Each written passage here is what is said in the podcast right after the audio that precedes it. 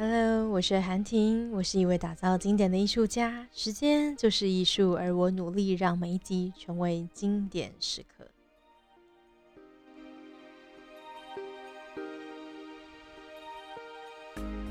最近啊，我遇到一个很有趣的议题，就是在谈亲和力这件事情。嗯，我这几个礼拜突然很有很多的直播课的邀约，然后我也上了蛮多的直播类的课程。那我在谈的其实很很重要的一点，都会在直播课当中问大家说：，哎，你觉得什么样的直播主啊，会让你想要留在他的直播间，然后而且下次还愿意再来的？他们写了很多特质，然后我请他们讨论归纳出来，每一组呢只能给我三个特质。当特质交出来之后，没有想到他们每一组呢都写了这个三个字，叫做亲和力。当时候因为课程时间的关系，我没有办法再邀请大家具体的再聊聊那亲和力到底是什么。我为什么要具体的聊聊？因为你你不觉得亲和力这三个字非常虚无缥缈吗？如果我现在问你说，哎，你觉得你哪一个朋友很有亲和力？请你想一下。OK，你脑袋中可能会有些画面。然后接下来，那你请帮我再思考一下，你觉得他做了些什么，让你觉得他有亲和力啊？OK，可能很多人他会说舒服，我跟他相处的觉得时候觉得好舒服哦。那舒服是什么？哎，我跟他相处觉得我自己好自在哦。但自在是什么？有时候我会谈的是我自己很舒服，我自己很自在，但别人不一定这么觉得。啊那叫做认知的不对等。所以亲和力到底具体是什么？在那堂课结束之前，我没有时间跟大家好好聊聊。然后我自己回去思考一下，我觉得也好难哦。上课结束，而且好像称赞自己，但每次上课结束都有人问我说：“哎，韩婷啊，哎，我觉得你上课好不一样哦，跟你平常在工作的时候这么严肃、这么高标准不太一样。我觉得你上课很有亲和力耶，很幽默、很风趣。”然后我心里想说：“可是你刚刚上课的时候不是一直抱着头，然后思考的很认真、很用力，然后都没有在笑吗？你怎么会觉得我上课很幽默、风趣，然后讲的很好玩呢？”那其实我对于这个议题，我也自己也觉得很困惑。那正好，我我觉得老天真的好帮我。我一直在过去的一年都有进行了一个读书会。那这个读书会呢，少的时候就是只有两个人，我跟另外一个做教练的朋友一起会聊聊这本书的章节。那多的时候可能会有四到六个人，不一定。那这一次呢，在读书会是在昨天晚上，然后我们只有两个人，我们在谈的是这本书，叫做《与人同赢》。很有趣的一本书吧，就是如何跟别人在一起，然后获得胜利，与人同赢。就是给予的，哎，不是给予的，是与是跟别人在一起那个与，大家这样听得懂吗？好，然后人就是最简单那个人，同赢就是一同赢取某些东西的那个同赢啊。所以我们在谈这本书的时候，我们这一次呢进到的是第十四到第十六章，然后我在第十五章的时候啊，发现哎，我找到答案嘞。第十五章呢，谈的叫做亲近原理。他说如何让别人自在的与我们相处。然后接下来这中间一个小标叫做如何让人感到安心和自在。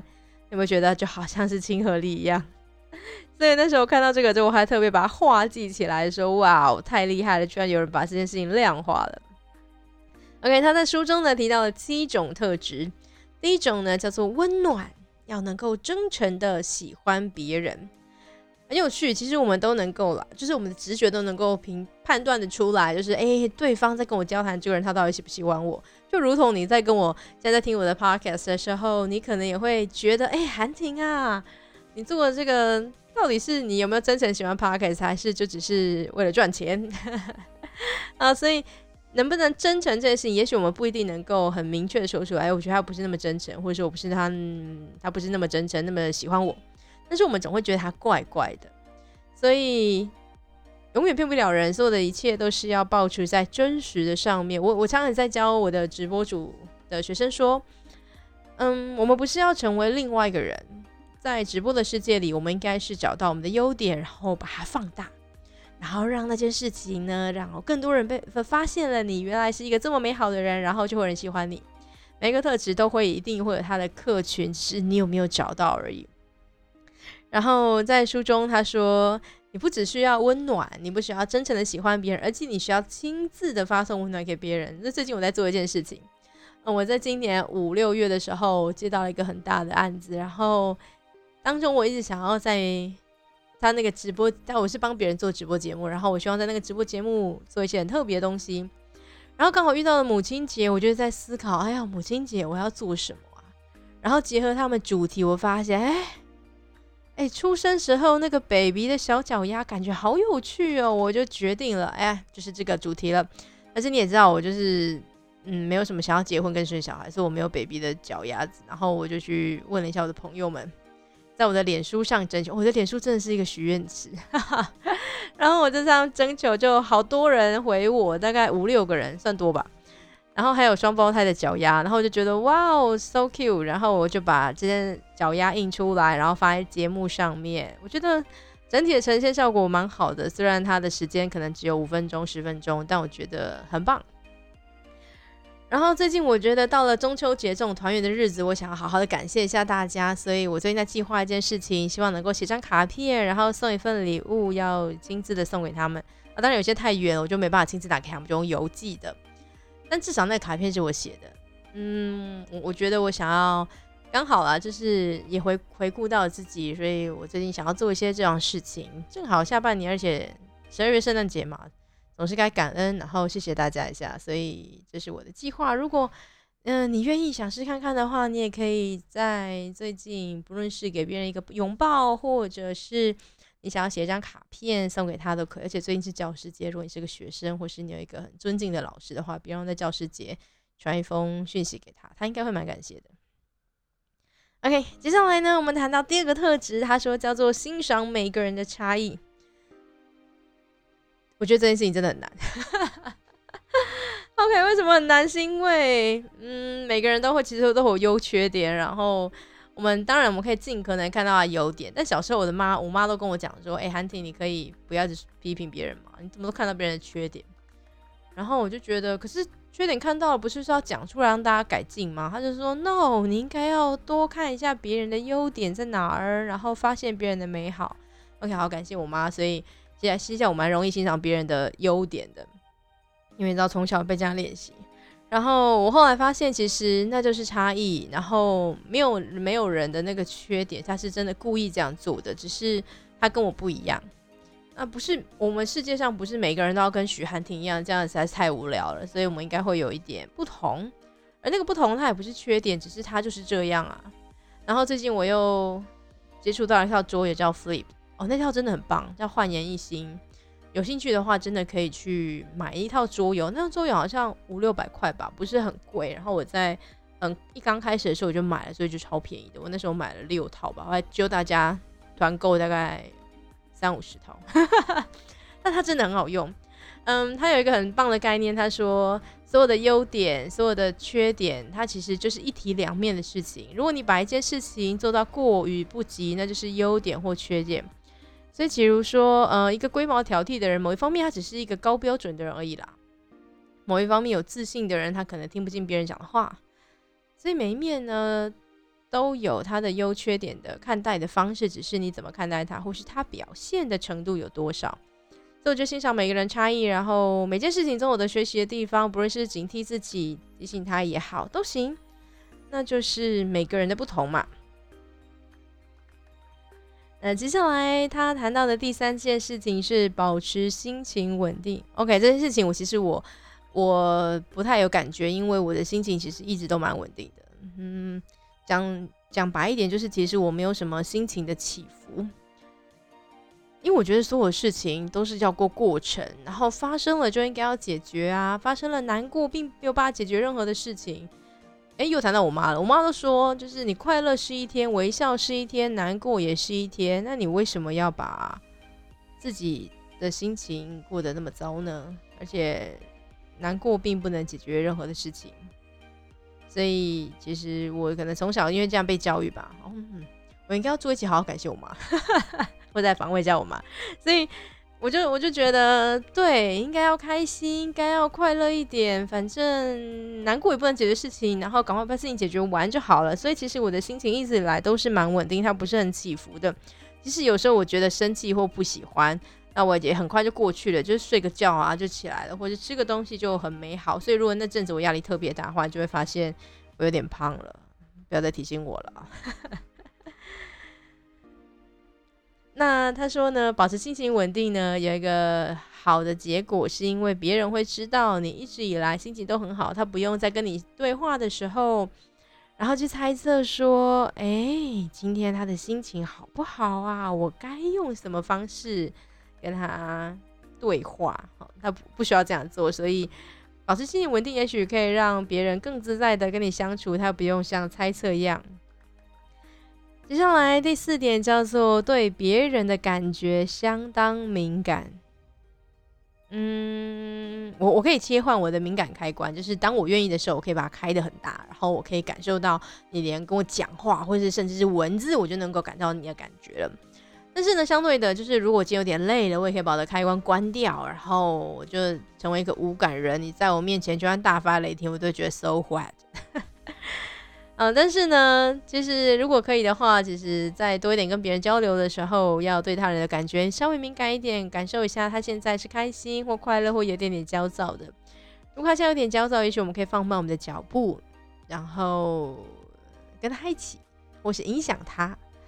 嗯，如果你跟他一样焦躁的话，也许你们就就冲破头了，或者是心情可能更不定。所以。知道别人的感觉，然后也知道怎么应对他，我觉得其实蛮重要的。而且跟别人一样，好像 NLP 是这样说的：，因为你遇到一个跟你好像类似的人，他就会愿意比较敞开心胸，然后感觉比较容易亲近。所以有时候其实啊，我也会调整自己。如果嗯，我特别的希望就是最近跟比较开心或愉快，或是有兴趣很多元啊，或是最近可能有点累了，想要跟安静一点的人共处或吸引这样的人哈。我会先把我自己状态调整成跟他们差不多的，那这些人就会来吸引我了。嗯，我我有一件事情啊，做的非常的有趣，然后现在回首看起来，就那个时候真的是一个很有趣的尝试。我过去都做婚礼主持，然后我在我忘记是哪一年了，但是我记得那一年就有点就是觉得好累哦，我觉得我每场婚礼都搞那么多花招，我觉得我啊不是那么开心这样。就在那一年的年底，刚好主持了一场婚礼，然后那场婚礼呢很特别哦，就是进场的时候，主持人都不用讲话，他只需要欢迎新娘进场，然后交手，然后他们上舞台，over 结束就到这里。那都在干嘛？他们特别邀请了一个哦，唱歌真的很好听的歌手，然后在进场的时候就听，请大家听那个人的演唱，然后在那个美妙的歌声当中就进场了。那我为了不要打扰人家的歌声，所以我讲话要找那个。间奏，或者是找那个很微小两秒钟的空隙讲个话，提醒大家说我们现在在干嘛。那时候我就灵机一动，觉得哎，这样婚礼我蛮喜欢的，我就把问一下那个客人说，哎，我可以把你这段就剪一下，然后放到网络上吗？我跟你说，那真是太 magic 的事情了。后来那阵子来找我的客人，我想的我都会问他说，那你有特别希望我在你的婚礼上做什么些做些什么事情吗？然后他们就说，哦，有。你可以话讲少一点吗？我们希望是一个有质感的婚礼。我就觉得哇哦，太棒了！但是你还是会内疚啦，就觉得你请我来，然后讲那么少，就问他说这样真的可以吗？他说 yes yes yes。我们就是希望是这样子的，我就放宽了心中。那阵子我过得好愉快 啊！所以呢，对别人的感觉相当敏感，你可以这样做，就是敏感感觉别人，或是你把自己调整成跟别人一样，或是调整成你想要的样子，然后别人就会一样的人就被你吸引过来了。那接下来他谈到的第五点叫做了解人性的弱点，也愿意暴露自己的缺点。嗯，我在旁边写了一段注记，叫做“神是被仰望，而不会有人想到跟他相处的一个完美的人”。某一方面就跟上帝没有什么两样，就是全人完人，然后不会犯，但就是上帝也会犯错啊，还是上帝其实带我们犯错？嗯。我有点不太理解，但总之就是对我来讲，就是上帝就是神，然后完美的，所以他如果你想当神的话，确实你不要步入你的缺点是比较好的。但是我们其实人都还是会多多少会有一些缺点啦。然后当你一直营造一个完美的形象，然后别人突然发现说：“哎呀，哎呦，你不就是跟我们一样吗？你也会吃喝拉撒睡啊？哎呦，你也会犯错嘛？”当那个时候啊，在被人家发现，好像。就被人家戳破洞的感觉，人家就会觉得，嗯，你好像没有说你说的这么好。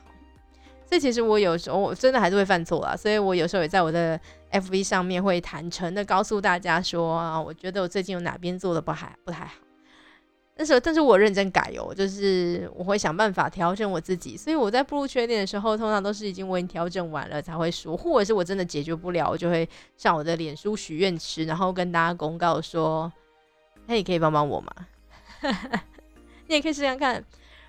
然后我觉得。缺点其实不是那么的不可告人的秘密，而是那个缺点你有没有意识到，然后愿意调整。我们每个人都可以接受别人，还记得我们前面要先欣赏别人的差异啊。如果他不想要欣赏你的缺点，就是说你就把第二条告诉他，说：“哎，你要欣赏别人一个人差异吗？我只是跟你不同。”有点讲干话的感觉吗？应该不会啦，就是对，懂得就在这里。反正缺点这件事情是可以适时的被揭露，然后。也适时的告诉别人，我不是神，我不是完人，呃，我我也会犯错，请你包容我一下好吗？然后因因为这样子嘛，大家就知道哦，你是人，我也是人，所以我们会亲近一点。对这句话蛮有感觉的。啊，接下来第六点是容易宽恕别人，而且能够很快的请求别人宽恕。啊，这跟他说跟第五条是有相关的，因为愿意步入自己的缺陷，所以会让我们变得比较谦卑一点。因为谦卑，所以我们就会很快的寻求别人的原谅，而且也容易原谅别人。哦，我超容易原谅别人的，就是比如说跟我呃约时间，呃，但我最近有点常迟到，这是不是一个好事？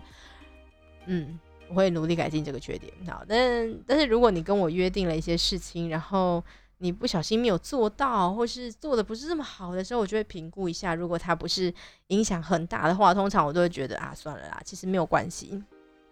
毕竟每个人都会犯错嘛，嗯，他如果不是影响结果，然后我也我也相信你不是故意的，真的没有人会故意要犯错，这件事情太奇怪。我是一个人性本善的，呃，崇高的至善，就是相信这个信念。我觉得每一个人他都要做这件事情，一定是有他的出发点，良善的出发点，所以不会有人故意说我要故意来弄你啊，或是怎么样，他一定有他自己的原因，那我就包容他就好了。嗯，对，就这样。好，最后一件事情叫做真实而不矫饰。他说，容易亲近的人其实很真，他们表现出来的就是本来的面目，心口合一，而且说到做到。哦，这件事情我觉得非常奇妙，就是我这一两年，我之前因为都在做婚礼主持，其实我没有太跟外界接触，我就好好的跟客户的人个人沟通聊天，然后我就我很快过了十年。然后这一两年、两三年，我出来比较跟外界接触了，然后大家对我的评语都说：“哎，韩婷你怎么会这么奇怪？”我说干嘛？说你很表里如一耶。我说这不是正，这不是正常吗？不然你要表里不如意，这不是蛮怪的？就是你不会自己错乱吗？他说：“但是有人还是会稍微伪装一下，或是他会也不是伪装，而是他会稍微包装一下。”我就说没有什么包装的，我就是我啊，就多累，拜托我还要记错，我又不是在约会，你还要。呃呃，有男朋友一个角度，或是你要在外人面前、朋友面前一个角度，在主管面前一个角度，累不累啊？那个面具戴久了，总是会忘记自己戴的是哪一副。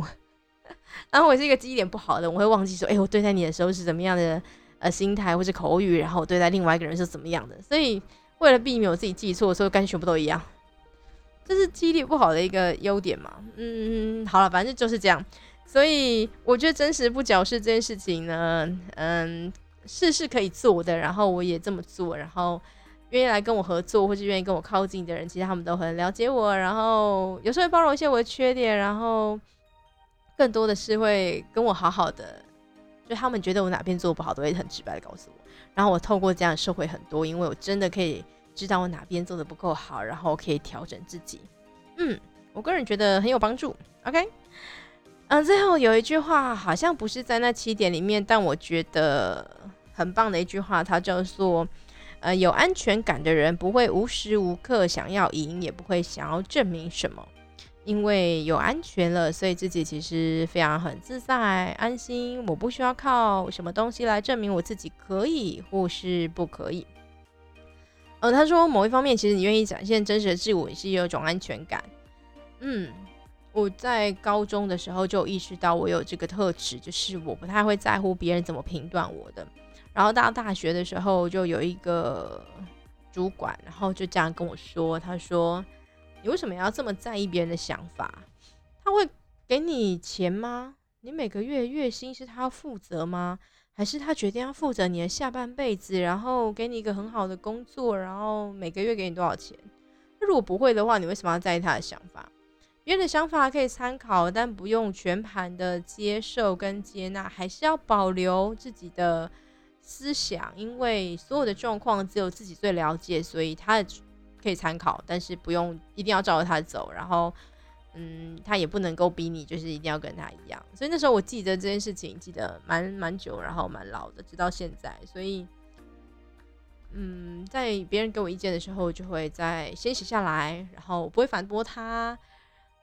然后接着我会过个几个小时或是几天，然后再重新审视一下，哎，这个是不是适合我？就让他自己冷静一点，因为每个人获得一个好建议的时候，都会觉得哇，好开心，我要立刻做。会就会这样吧，我会这样，然后。那有时候就太冲了，太急躁，所以我现在都会要求自己稍微等一下啊，然后看一下，这样真的没有问题，然后盘点一下自己的状况，OK，然后我再开始。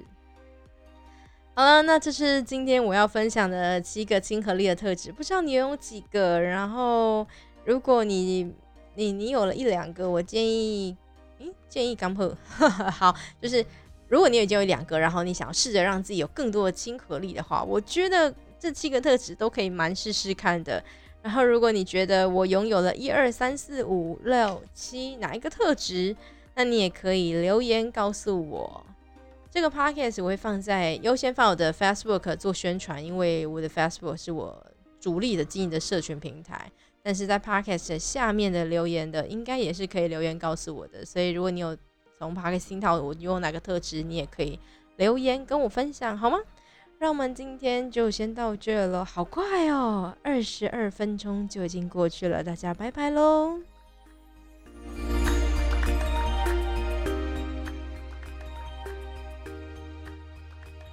真是不好意思，刚刚吓到大家了，希望下次还愿意回来看我。先这样喽，拜拜。